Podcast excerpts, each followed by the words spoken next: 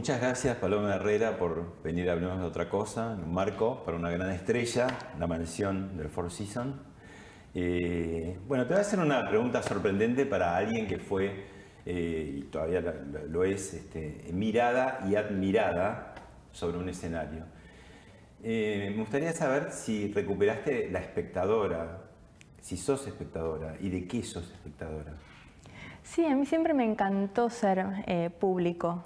Eh, siempre, siempre. Disfruté un montón mientras que bailaba con, con el arte de los otros, no solamente con la danza, con la música, con el teatro, con el cine, con todo. Entonces, Siempre me gustó estar del otro lado del, público. ¿Te diste tiempo incluso cuando tenías eh, tu vida tan intensa? Sí, sí, sí, sí, porque me encantaba, siempre me, hasta el día de hoy obviamente, este, me encanta disfrutar con, el talento de los otros, de, ese arte que llena el alma. ¿Y qué, qué sos más espectadora de qué?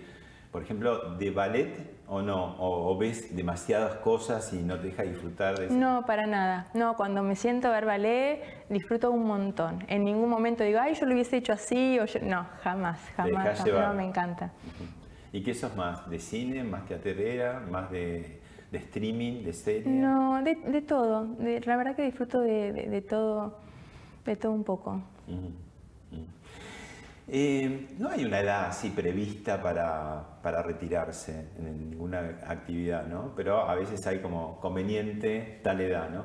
Pero uno ve en el ballet, no sé, qué sé yo, por recordar así, Maya Pliseska, ¿no? Alicia Alonso, no sé, Olga Ferri también un poco. Eh, ¿Cómo decidís vos retirarte? ¿Por qué?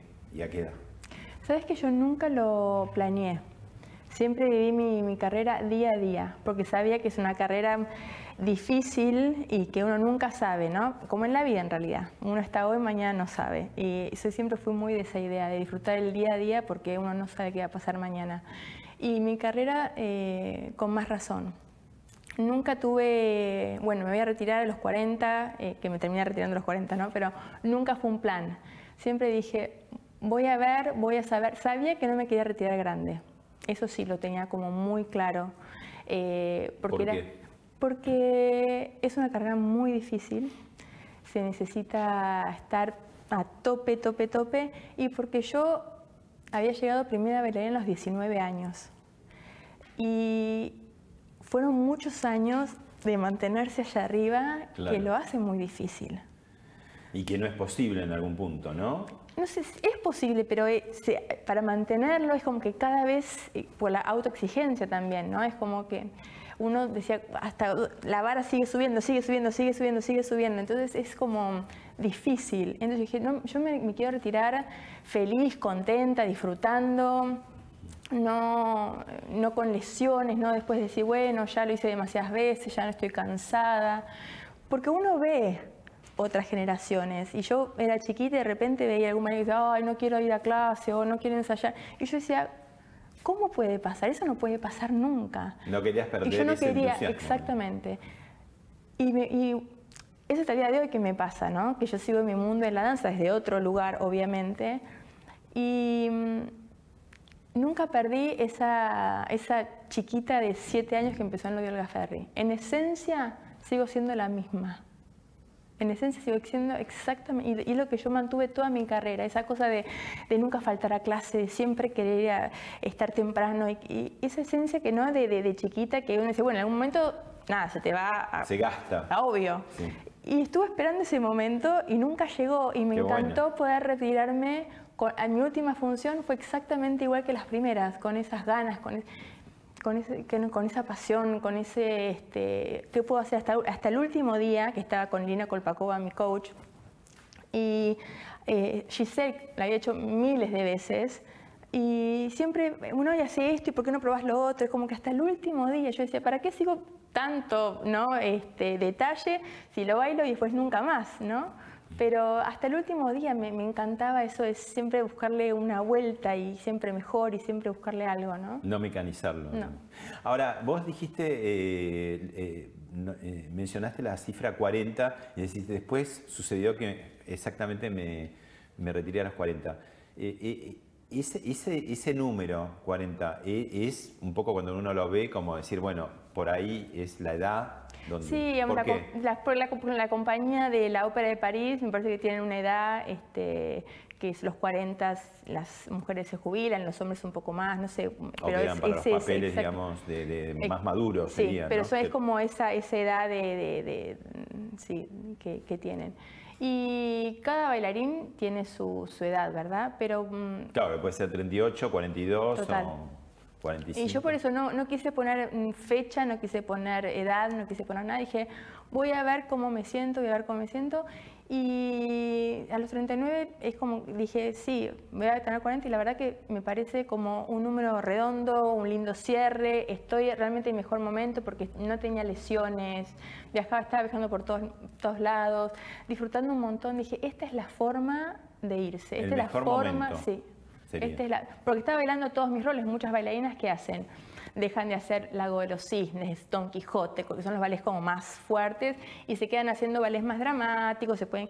Y yo dije, no, yo siempre bailé todo mi repertorio, siempre fui conocida por, por justamente por el abanico de cosas, que hacían las cosas más dramáticas, y me quiero ir así, me quiero ir eh, con todo mi repertorio, y, y dije, es, es así, me tengo que ir ahora, este es el momento.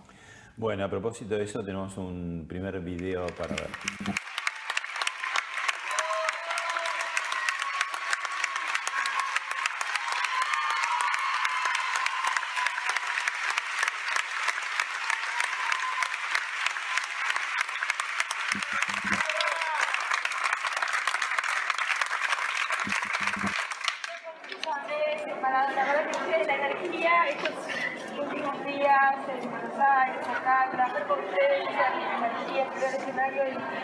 es maravilloso. Es lo que me llevo, es eh, todas las cosas que hay en el medio, la verdad que hay energía tan maravillosa, es lo que me llena. El trabajo, la clase de artes, el ensayo. Uno hace esto porque uno ama lo que hace. Y me llevo eso, llevo eso de ustedes y ya se lo dije a muchos y es una inspiración y ojalá que más que bailarina, que me recuerdo como bailarina, es todo lo que hay detrás. Que si uno parece que uno con el ejemplo hace muchísimo más que lo que uno puede decir. Eh, yo he tratado desde que tengo 7 años, he tratado exactamente igual hasta hoy, que ya no bailo más. Hasta me parece que me ha llenado y soy la persona más feliz por todo lo que me dio la danza y, espero transmitir eso y espero que ustedes les llegue lo mismo. No tengo, no tengo agradecimiento, no tengo palabras para agradecerles lo que ha sido esta experiencia con ustedes. Para yo el escenario y ver la cara de cada uno y es, es maravilloso. Eso me llena. Y ustedes saben que cada uno me ha marcado para siempre, para el resto de mi vida. Eso es agradezco. Gracias.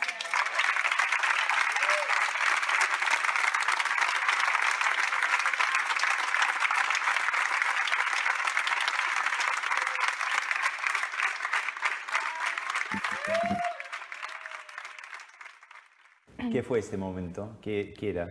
Mi despedida en Mendoza, que fue la última función. Que mucha gente me preguntó, ¿por qué Mendoza la última función? Eh, y también lo planeé así, em, hubiese sido muy, muy, muy fuerte que mi última función hubiese sido la del Met en Nueva York.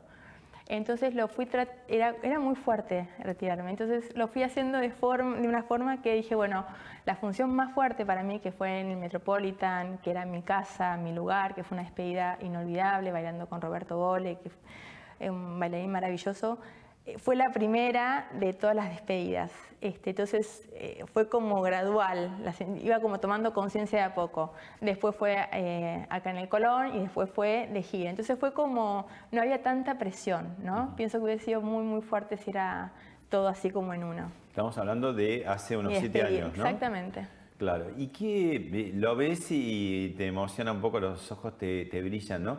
¿Qué pasa cuando va quedando atrás todo eso, ¿no? Que decís, bueno, y además que no, no decís, entras en una tercera edad, decís, bueno, ya estás en los 40, estás en la plenitud de tu vida, ¿no? Y queda tu pasión más grande o buena parte de tu pasión y ya queda detrás. ¿Cómo, cómo se administra, cómo se maneja eso?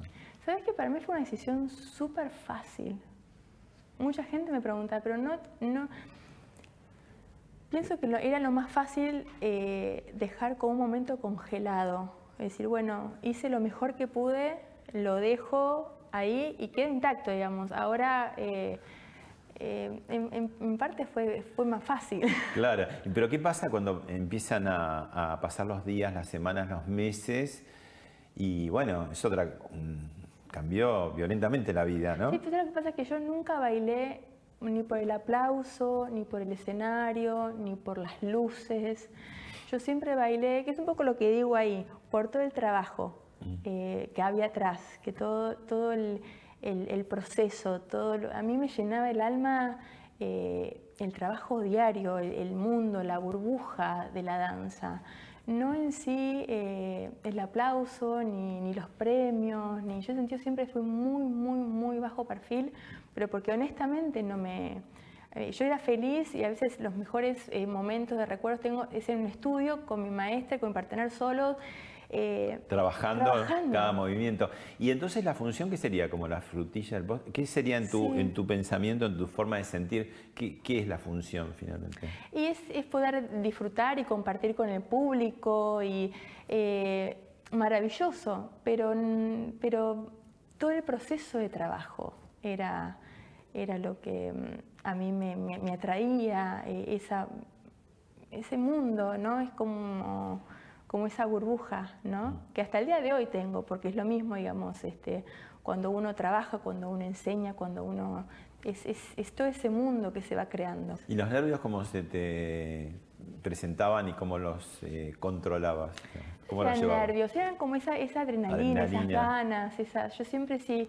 Eso también lo que tenía de maravilloso de haber empezado mi carrera tan chica, a los 15 años, que estaba todo el tiempo en el escenario y me fueron dando roles muy, muy temprano. Yo a los 17 ya estaba haciendo roles principales, a los 19 ya era principal. Era como tu hábitat, digamos. Me sentía cómoda, me encantaba, pero nunca perdí esa, esa ganas. No, no, temor, pero respeto sí del escenario. Siempre. Y un, y un respeto eh, único al escenario, al...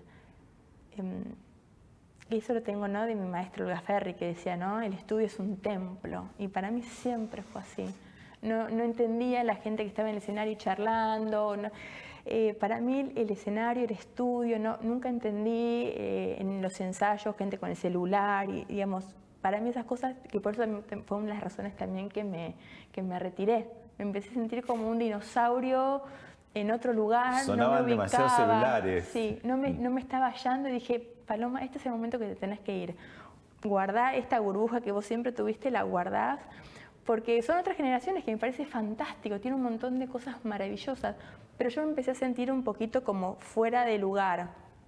Ir a, ir a un ensayo que, que estuviera la gente sacándose fotos y hablando y hago un paso y después eh, me pongo a hablar.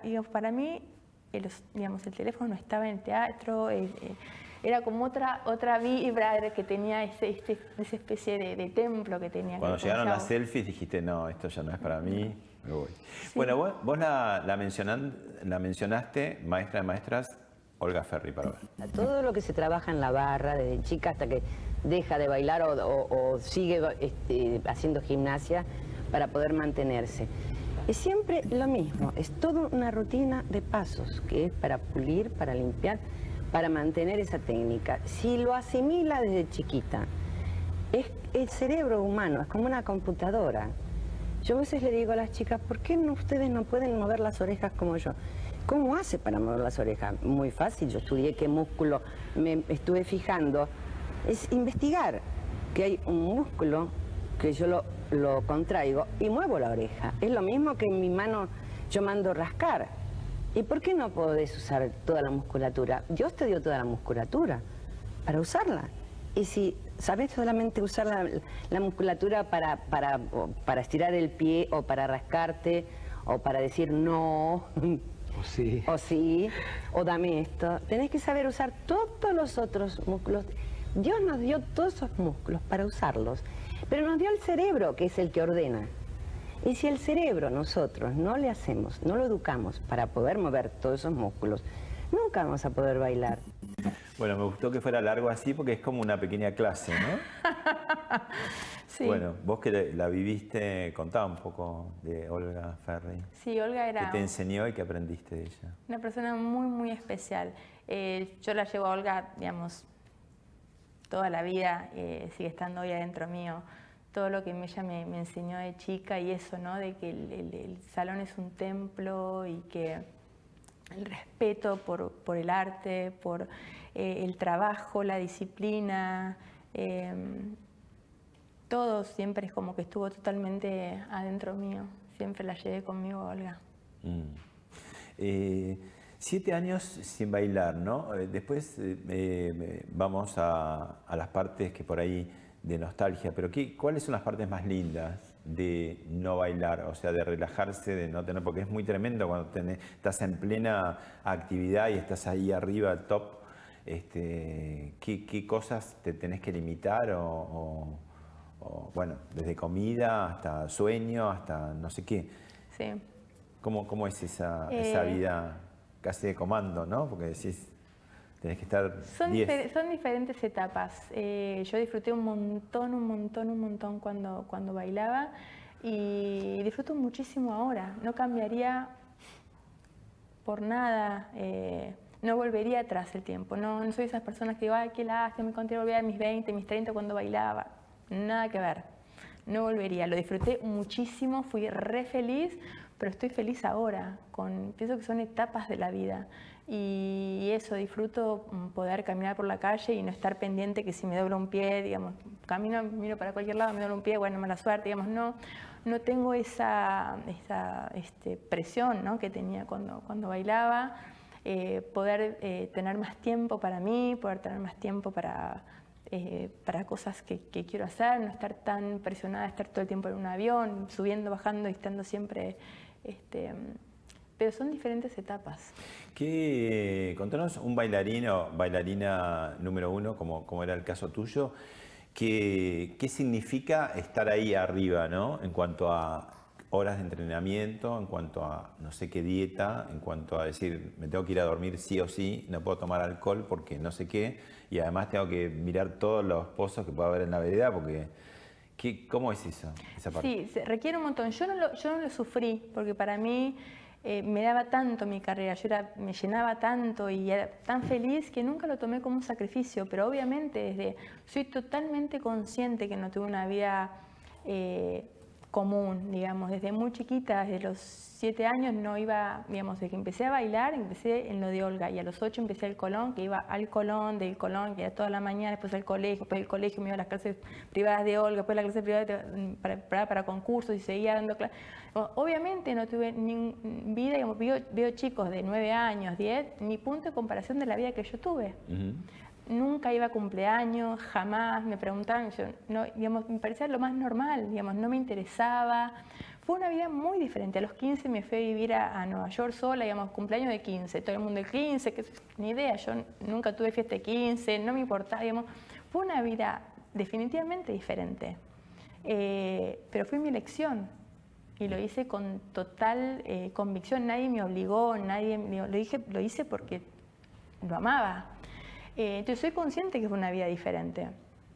Pero no, no, digo que fue un sacrificio, desde también desde eh, nunca fumé, nunca tomé, mm, me iba a acostar súper temprano, no iba a digamos como que hice una, una, una, vida como muy, muy metódica. Te voy a hacer una pregunta rara. Eh, cuando estás así, plena competición, ¿dormir es parte del trabajo? ¿O descanso? Digo, ¿cómo, cómo, cómo actúa en, el bailarín, en su cuerpo, tener que decir, sí, me tengo que ir a dormir y tantas eh, horas. Sí, pero para mí está como súper, mm, este, era normal, nunca te con el sueño, ni... Eh, ¿Y la noche antes de una gran función? No, tampoco, dormía bien.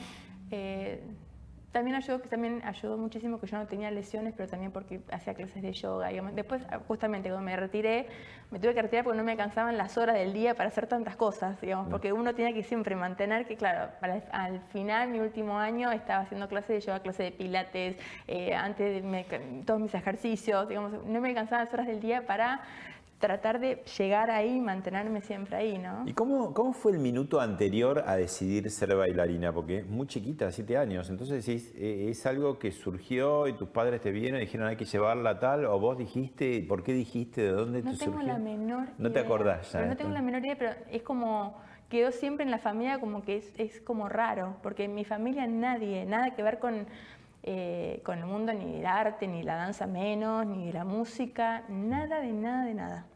Eh, mis papás escuchaban música clásica, eso sí, yo siempre bailaba y nada, le dije a mamá que quería bailar y me mandó expresión corporal, porque claro, ellos no tenían nada que ver con, la danza, entonces me mandó expresión corporal y dije, ah, sí, me encanta improvisar, telas, no sé, pero yo quiero zapatillas de punta. ¿Ah? ¿A qué edad? Le dije, a, le dije a los siete años. Y mamá no tenía la menor idea, empezó a preguntar y le, le, recomendaron a Olga. Así que por suerte caí justo a una maestra excelente.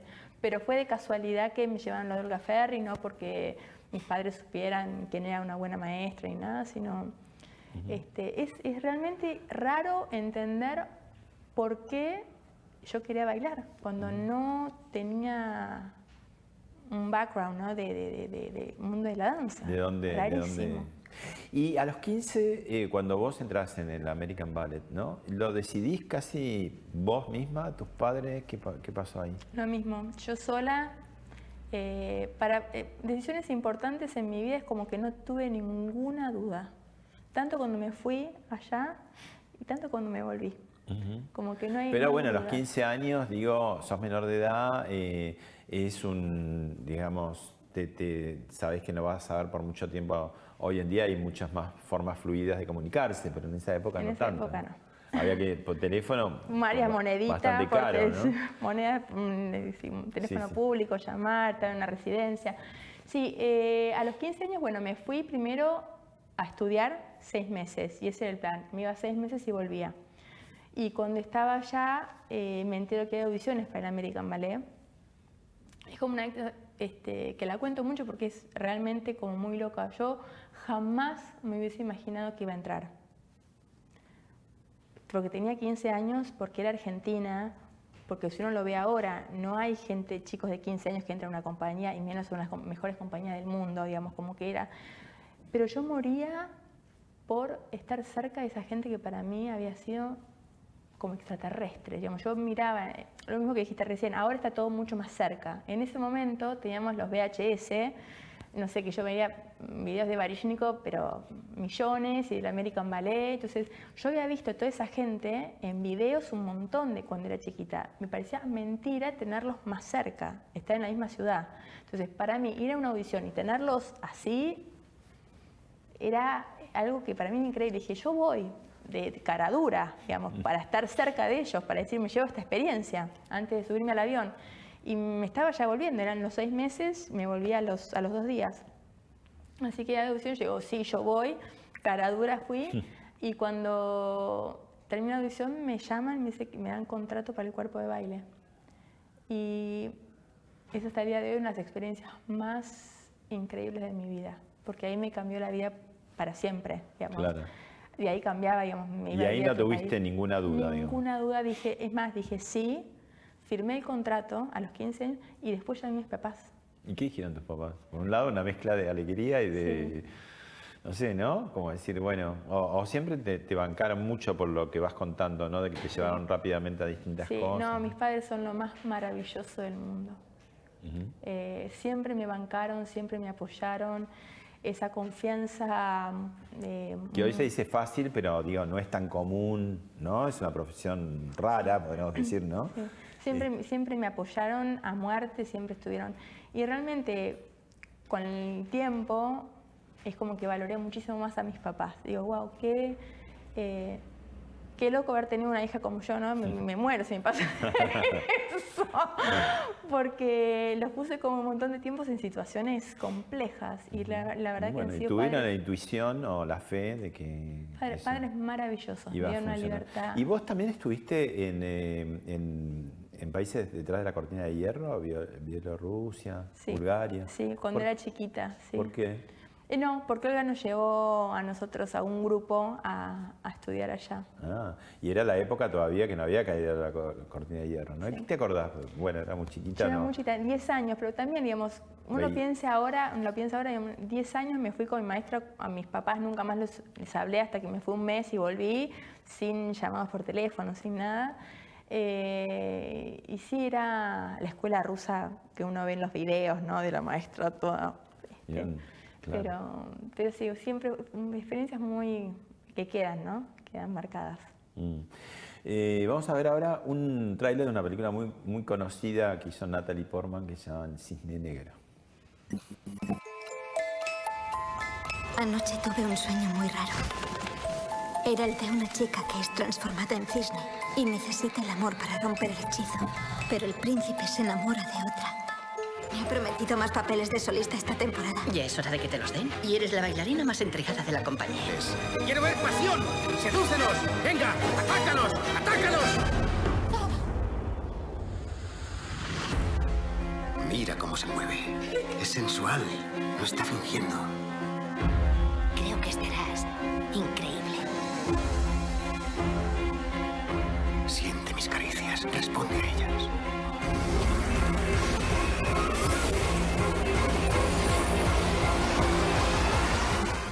Bueno, la puse un poco ejemplo porque tiene como varias cosas, ¿no? Mm. Esta del lago de los cisnes, el cisne blanco, el cisne negro. Pues el tema de la competencia, que no hablamos, ¿no? La competencia, bueno, los egos y las cosas que, pueden llevar. Eh, es una ficción, obviamente, ¿no? Pero, bueno, ¿qué hay de eso? Yo estuve re en contra cuando salió la película. Muy bien. Re qué? En contra. ¿Qué dijiste? Pero cualquier cosa, un divague. Porque le hacen siempre como la vida del bailarín que es una tortura, que es este, sacrificada, que es super, Que los latigan para que estén... Sí, y nada que ver, y, nada, y, toda la locura que hay. O, yo, o, seré, será que es así y yo estoy como en otra, en mi burbuja que siempre me protegió y... Eh, yo fui, digamos, tengo los mejores recuerdos, mis 25 años en la compañía de American Ballet, un director maravilloso, que bueno, hace poco justamente fui porque cumplía 30 años y se, se retiraba, Kevin Mackenzie. Eh, una compañía de todos bailarines, Julie Ken, Julio Boca, eh, Roberto Bole, José Carreño, Ángel Correa, bailarines todos maravillosos, de talento, pero además de excelentes personas, nos llevamos todos súper bien. ¿Compañerismo? sí, digamos, eh, por eso, digamos, ¿será que yo, o yo lo viví así, estaba viendo otra película? bueno, o tal vez porque mi la película verdadera de tu vida. Sí, o tal vez es porque yo me, tengo esa como burbuja, como que siempre me eh, fui muy solitaria también, siempre me mantuve como en mi mundo, iba, trabajaba, volvía, iba, trabajaba, volvía, no me, no me meto en... este, siempre fui así, no, siempre fui así, siempre iba, trabajaba y... Pero en realidad eh, no, nunca entendí ese tipo de películas que muestran, porque no, no fue mi vida así, digamos, yo lo hice desde el placer absoluto, nunca nadie me obligó, lo que decía recién, mis padres me dieron libertad absoluta, si querés andar, si querés volver. Hasta donde quieras. Exactamente, y si querés dejar, dejar, digamos, nunca tuve la presión. Entonces siempre lo hice. ¿Y tu presión? Eso sí es diferente, sí. Mm. Siempre tuve mi presión. ¿Y cómo era esa presión? Eh, bastante grande. pero pienso que, bueno, poco por lo, por lo que hablamos al principio, ¿no? Al haber eh, llegado tan chica, a los 15 años, a los 19, fue como un lugar donde uno llega tan, tan rápido que después para mantenerlo uno se tiene que, siempre estar como superando. Pero, pero vos estabas en general 10 puntos cuando te exigías que decías ya prácticamente nada competencia. Ahí sí que la competencia existe ya no con nosotros, sino con vos mismo. Exactamente. Siempre dije, cuando me preguntaban de la competencia, yo jamás vi competencia, jamás, jamás lo sentí. Yo iba feliz a ver funciones de, de, otras bailarinas y disfrutaba un montón, como te decía recién, digamos, yo estaba bailando, pero si no bailaba y, y veía una bailarina que me, encantaba, iba y me iba a la platea y, miraba feliz, jamás... Este, Pero competías contra vos misma. sí, esa sí era mi competencia. Sí. Eso sí. Y, fui cambiando, fui eh, creciendo un montón. Yo de chiquitita era muy, muy, muy exigente. Me acuerdo que mi papá Paloma siempre este, salía llorando de las clases. ¿Por qué? Porque decían, no, no, no, salió, como... yo quería, lloraba, lloraba, lloraba de chiquita, sí, sí. Ah. Era muy exigente, muy exigente. Y, y también con otra compañía también, pero es como que fui eh, creciendo también un montón, ¿no? En, en, poder disfrutar, en poder saber que uno no es perfecto y saber que uno no le va a gustar a todo el mundo. Uno hace lo mejor que uno puede y, el público, se supone que está en el público es porque uno quiere ver y, va a disfrutar, y, pero uno no puede que, que, todo el mundo le guste, ¿no? Eh, hay infinidad de, hermosísimas coreografías y muy célebres, pero bueno, El lago de los cisnes de Tchaikovsky es la, eh, el ballet, ¿no? ¿Qué, qué es, eh, contá para quien no conoce el cisne blanco y el cisne negro, que la película este pone así como en contraste y también en la obra existe eso, ¿no? Que, en dos líneas. Que... Sí, es, este, es un personaje que realmente es uno de los personajes más difíciles. Eh, no solamente por, técnicamente, justamente porque el cisne blanco y el cisne negro lo hace la misma bailarina y son dos personajes que se supone que son diferentes, son dos personajes diferentes, eh, y la calidad de movimiento es totalmente diferente, uno es mucho más lírico, el otro es mucho más técnico, entonces por eso en un momento se hacían dos bailarinas diferentes también, porque generalmente una bailarina no podía hacer los dos roles, y después por eso fue tan difícil para una bailarina lograr hacer ese rol con los dos roles, ¿no? Pero, pero... tenés que cambiar todo el tiempo de sintonía, ¿no? Exactamente. En, pocos minutos, segundos casi, ¿no? Ir y venir. Sí, sí, sí. Pasó por, por Hablemos de otra cosa Julio Boca y dijo esto. Julio, ¿qué, heridas físicas te dejó el, ballet? ¿no? Mucha gente. Yo a veces eh, me gusta comparar el ballet con la escultura, ¿no? Yo digo, qué, qué distinto, porque hay una delicadeza cuando uno ve obras maravillosas de arte, eh, esculpidas, ¿no? Hasta los nervios se ve. Y yo digo, qué fuerza que tiene que tener, porque tiene que darle, ¿no?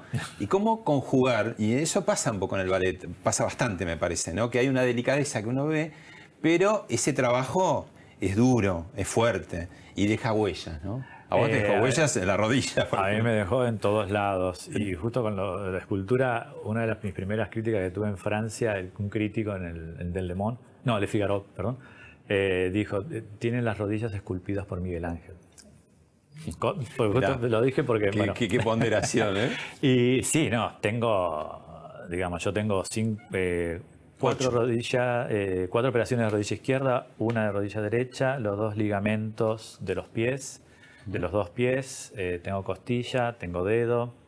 Y eso porque, digamos, por simplemente por, usé el mi trabajo al máximo.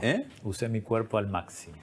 Casi que viene la guerra, ¿no? Cuando dice costillas, este, ¿Por qué? ¿Cuáles son las lesiones eh, tan comunes y de las que vos, vos, tuviste, vos me dijiste varias veces que no pudiste evitarlas? ¿Tuviste alguna seguramente o no? Tuve, pero digamos, las cosas típicas, digamos, mm, rodilla, tendón, de aquí, dolores, pero no que, digamos, no que tuviera que, obviamente, uno tiene que bailar con dolor, que también uno es consciente de, la fuerza mental que tiene para salir al escenario igual con muchísimo dolor, ¿no? A veces yo, digamos, decía, salgo al escenario, bailo y después no puedo caminar. A ver, eh, eh, es como, es muy loco lo que uno... Enseguida que te bajas del escenario casi que tienes que llevar en silla de ruedas. total. Ah. Este, es, muy, loco. La adrenalina te mantiene. Es muy loco. ¿Y, por qué? Porque algunos de esos giros, de, de, lo diga un poco desde la ignorancia, eh, eh, supone eh, esfuerzos o, tensiones en los ligamentos. No, siento porque no es tan natural. Uno camina normal y, en ballet es todo abierto. Entonces ya por empezar es todo como arrancamos. como que es este no es natural. Entonces uno está siempre y siempre tiene que ser más abierto y siempre más alto y siempre digamos es como que uno está exigiendo el cuerpo al máximo, al máximo y nunca hay un límite.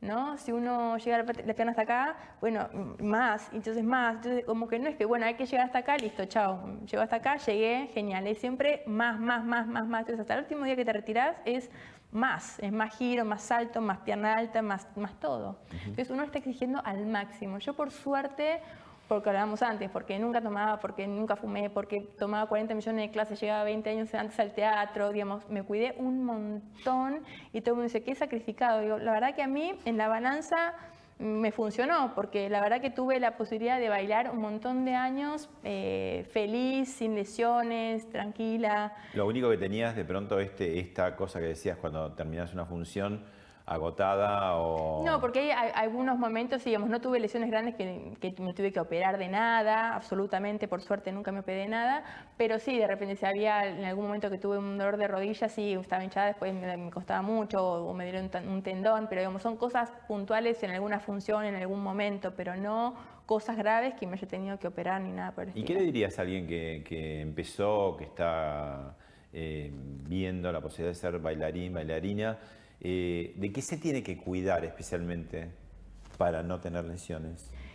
Y es una vida que, requiere, si uno realmente quiere eh, ser un bailarín profesional, y no tener, digamos, uno se tiene que cuidar mucho la disciplina, el entrenar, el comer bien, el, eh, dormir bien, el, llegar temprano, digamos, el no llegar a un ensayo y hacerlo, digamos, calentar, hacer clase todos los días, digamos. Pero, por ejemplo, Julio Boca no lo hacía, digo, y sin embargo... Y sí, pero, digamos, cada físico es único. Hay gente que... Tienes que conocerte bien vos. Y hay suerte también, hay un montón de cosas que...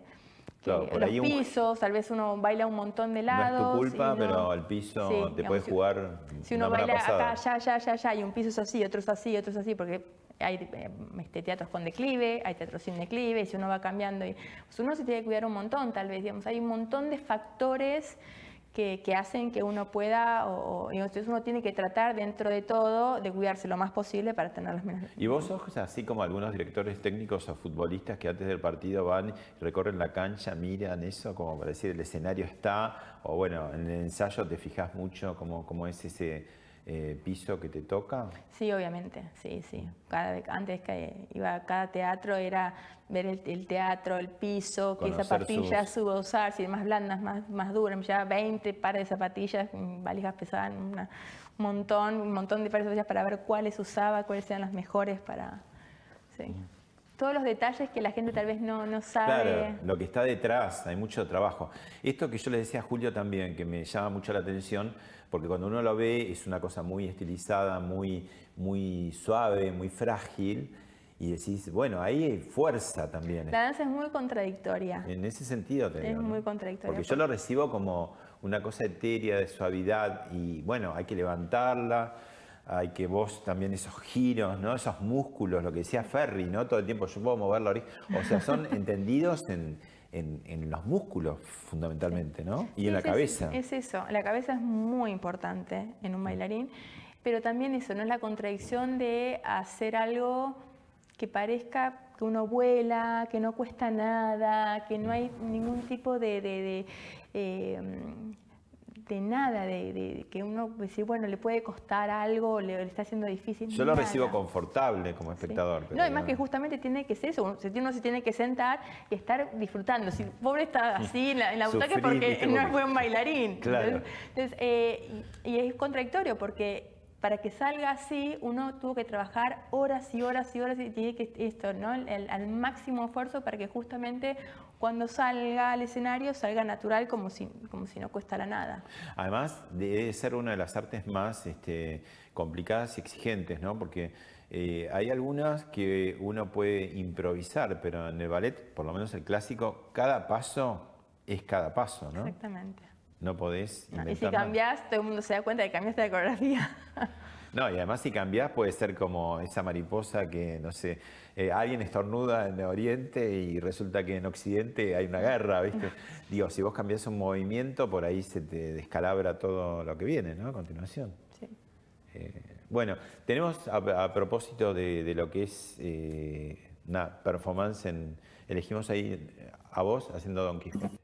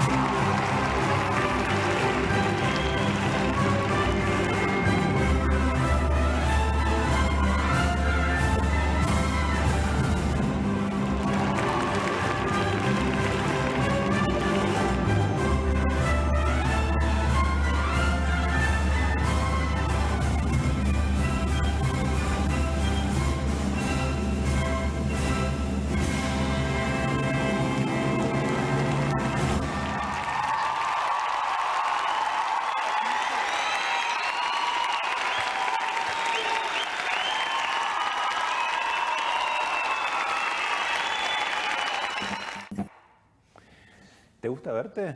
No, en realidad siempre odié mirarme en videos. ¿Cómo? ¿Qué? Nunca me gustó mirarme en videos. ¿Ah, no? No, no, no. ¿Por ahí, ahí, sí te criticas?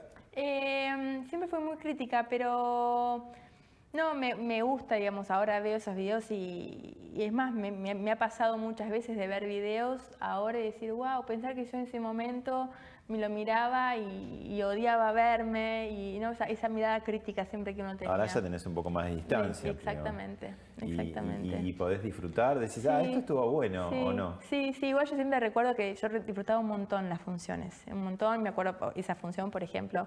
Eh, ¿Esa función qué es? Contanos. Es en, en Brasil, en Brasil que fuimos a bailar como invitados con Corey, que era también de la, que es del American Ballet, sigue bailando. ¿Quién? Corey Stearns, el principal del American Ballet, fuimos como invitados a bailar a Brasil y me acuerdo que también el público divino, yo estaba súper feliz porque las funciones se han salido muy lindas.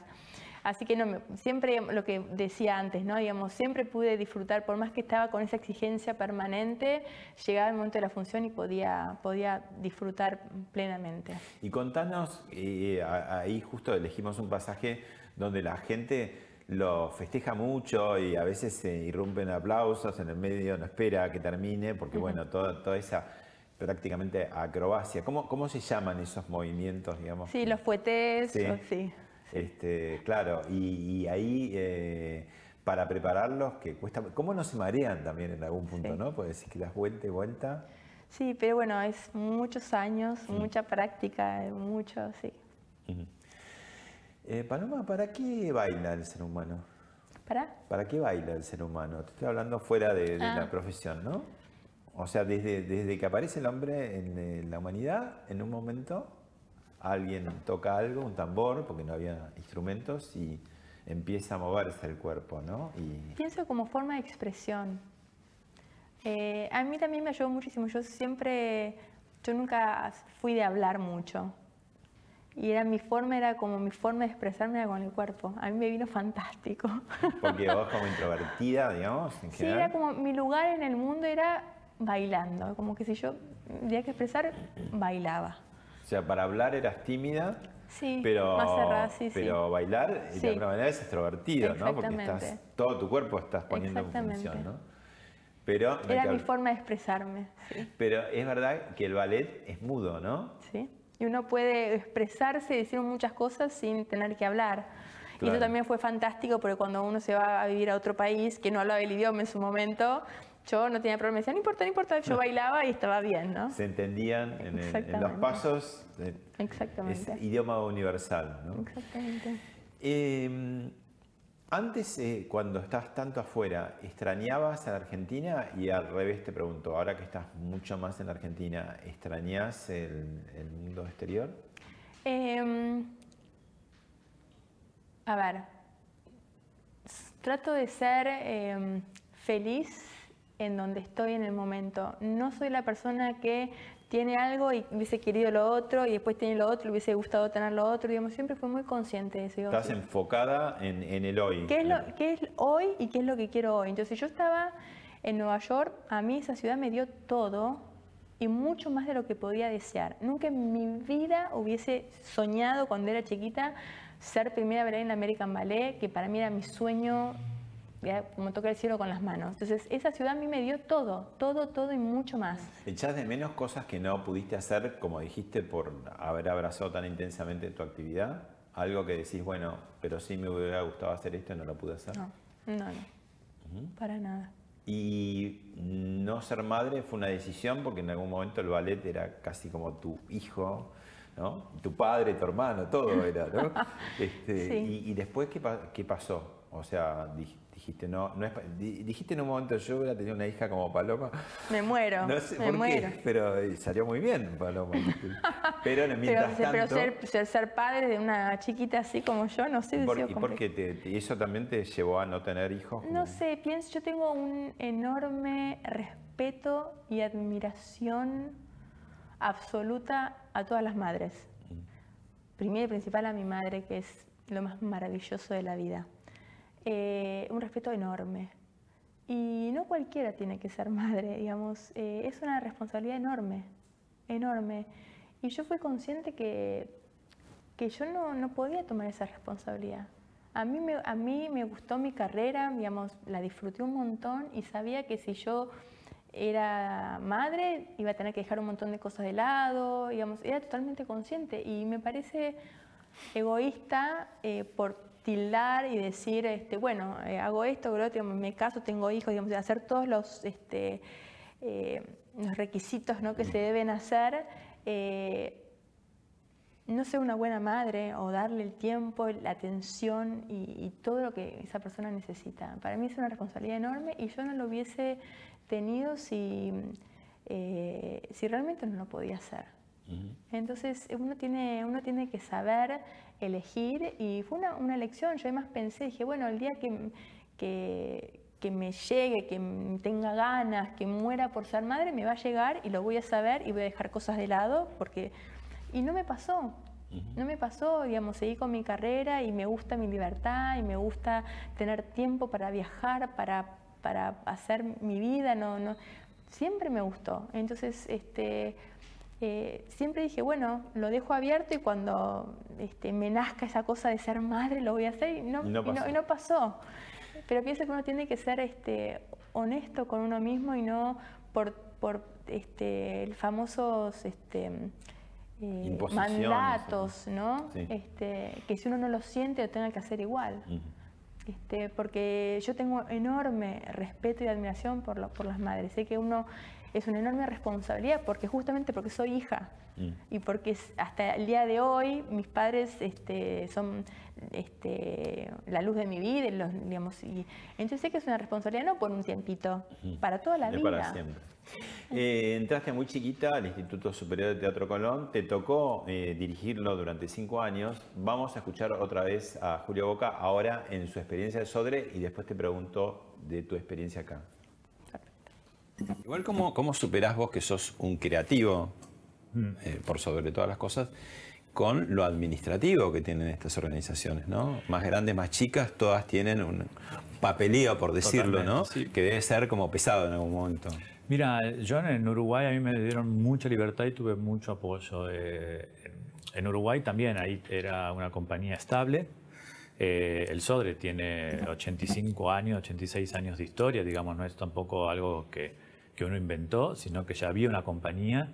Eh, pero claro, yo tuve la posibilidad y una de las cosas, exigencias que, que, pedí para poder trabajar es que me dieran libertad. Entonces yo tenía un presupuesto anual en el cual me manejaba con una gerente de la compañía. Fueron siete años, ¿no? Fueron siete años, del 2010, al 2017. Y entonces uno podía programar. Yo te programaba dos años eh, con antelación, eh, sabíamos okay, qué producción cuesta más, qué menos, cuál podemos hacer como novedoso, donde pongamos más dinero y otra menos. Eh, hemos hecho muchas producciones ahí mismo en el teatro, hemos recuperado los talleres, hemos hecho escenografías, telones. Y eso produjo, ahí. Produjo una explosión del ballet en el público de Uruguay Dame una dimensión. Pasamos de. Mira, yo pasé de ver un espectáculo de la compañía en el 2008, 2009, cuando me mudé allá, con 5 o 10 personas en el público. 5 o 10. Y, haciendo, no sé, quizás 20 funciones en el año. Y el año pasado se terminó haciendo 105 funciones en el año. Eh, Hace poco se hizo Bello Durmiente, en el cual se hicieron 16 funciones del mismo programa con 27.000... ¿16 funciones? 27.000 espectadores eh, con entradas. Digo, eh, y vos comparás lo que es eh, Uruguay y sobre todo Montevideo, que hay 1.100.000, 1.200.000 personas. Bueno, y tu experiencia que fue hasta principios de este año y que te fuiste después de, de cinco años, eh, lo contaste en su momento, querés decir en dos o tres líneas que, cuál sería, cómo se podría superar, ¿no? Hay temas administrativos, hay temas de jubilación también, ¿no? Este, ¿qué, se puede decir? Sí, fueron cinco años muy duros, muy duros. Eh, yo me quedo con que hice el máximo y me quedo con todo el cariño del público que notó la diferencia. Los cinco años que yo estuve, el público eh, lo notó, eh, pasaban, un poco lo que contaba Julio, pasaron de yo iba a ver las funciones no había nadie en el, público a estar totalmente soldado que no se conseguían entradas. Eh, y hacer un montón de funciones más. Y eso porque gracias al público, cómo vio la compañía, cómo se levantó el nivel. Eh, fue realmente increíble. Se trajeron un montón de, producciones de, afuera, digamos, con, con, producciones del Teatro Colón, que le hacía el Teatro Colón, pero que, digamos, de, este, de, coreógrafos de afuera súper eh, super conocidos. Vinieron este, bailarines invitados que querían bailar en el teatro, porque yo los invitaba. coreógrafos, repositores, digamos. La verdad que artísticamente fue eh, increíble el paso que, se dio. ¿Y cuál es el problema de fondo, digamos? Ahí está, hay temas de fondo que no se cambian. Y es lo que eh, Julio decía ahí, a mí me dio en total libertad, dijo él. Bueno, es algo que acá no se, no se pudo hacer y tal vez porque es mucho más grande y mucho más... Hay, hay temas de fondo que no, no, no se puede, no se pudieron cambiar y, tocó fondo este, este año, ¿no? a principio de este año, cuando yo me, me, senté con el director ejecutivo y, me puso directamente eh, eh, cosas muy terminantes que dije, yo así no puedo seguir, digamos. Eh, hay, hay, un tema de régimen de jubilatorio que que es muy rígido, ¿no? Y que, bueno, lo que decíamos, alrededor de los 40 años, sí. Eh, y eso no, no, se cambia, entonces que tenés como la mitad de la compañía. Eso está así hace un montón de tiempo y la compañía son 100 bailarines, pero eh, la jubilación es a los 65. Por lo tanto, desde los 40, que más o menos la gente deja de bailar, hasta los 65, vos tenés un montón de bailarines que siguen estando en la compañía, pero que no están realmente bailando. Bueno, no hay tantos roles de... No, ah, tenés una madre de Giselle, pero tenés todos los cisnecitos, tenés todas las Willys en Giselle, y digamos, tenés que poner con gente que esté a tope. Y, obviamente, si vos no sacás de esa gente porque con su jubilación, que se vayan felices, no decir que sacarlos mal, que, se tienen que ir contentos, felices, porque han trabajado un montón de años, se van felices, se van contentos, ellos se van bien, y dan lugar a un montón de gente nueva que no se tenga que ir del país. Porque obviamente si esa gente se queda ahí y no dan lugar, hay un montón de gente joven, un montón de nuevas generaciones que no pueden entrar. Sí, es un poco ahora que viene mundial, ¿no? Eh, si, si el seleccionado argentino mantuviera ese régimen, tendría como eh, jugadores de más de 50. Yo siempre pongo eso justamente eh, en ejemplo, porque bueno, el, ballet es, este, es como un nicho muy chiquito, a veces la gente tal vez no, no, no, se siente tan identificada, pero el fútbol todo el mundo se siente identificado. Eh, el director técnico tiene que contar con la selección, con un mundial, con lo mejor, mm. con lo mejor de lo mejor. Es lo mismo que el Teatro Colón. Se supone que el cuerpo de baile del Teatro Colón tiene que ser el mejor del país. Y y no sería el caso porque no puedes elegir lo mejor porque estás con un montón de gente que se quiere ir, porque ellos mismos se quieren ir y hay un montón de gente que no puede entrar. Entonces te quedas con un... Eh, el, director técnico no puede, no puede estar eligiendo al mejor, está eligiendo lo que tiene, pero que no le estás dando posibilidades a las nuevas generaciones. Entonces, eh, hay cosas que son básicas. El director técnico tiene que tener la posibilidad de elegir a los, los, que, los que toman, los que van a entrenamiento, y esas cosas tampoco pasan. Eh, las clases no son obligatorias. Hay muchas herramientas que están faltando que no hacen que una persona o un director pueda tener la libertad de decir, bueno, pongo en el escenario lo mejor. Y bueno, yo estuve tratando eh, un montón estos cinco años, pero bueno, cuando llegó este año, el director ejecutivo me dijo, mira, eh, no se pueden contratar este, los bailarines que no se contratan a chicos de la escuela, que salían del instituto, para que sean de refuerzo, para que estuvieran. Tienes que usar solamente la gente de la compañía, que obviamente no me alcanzaban, que fue la famosa frase. Si, si ¿Cómo voy a hacer un cuerpo de baile si de 100 bailarines bailan 50? Esa fue la famosa frase famosa porque yo le dije eso como diciendo, yo necesito que vengan los chicos de la escuela, los refuerzos para que cubran este, las filas porque no llegábamos. O, por qué presionar, eh, qué, bailarines tienen que ser los principales. Que, digamos, se supone que los principales, los solistas son los, los, mejores, los más talentosos, los que trabajan mejor. En aptitud física, Exacto. 100, 100%. que viene la gente de afuera a elegir, elige a los mejores, a los que, a los que más trabajan, los que están...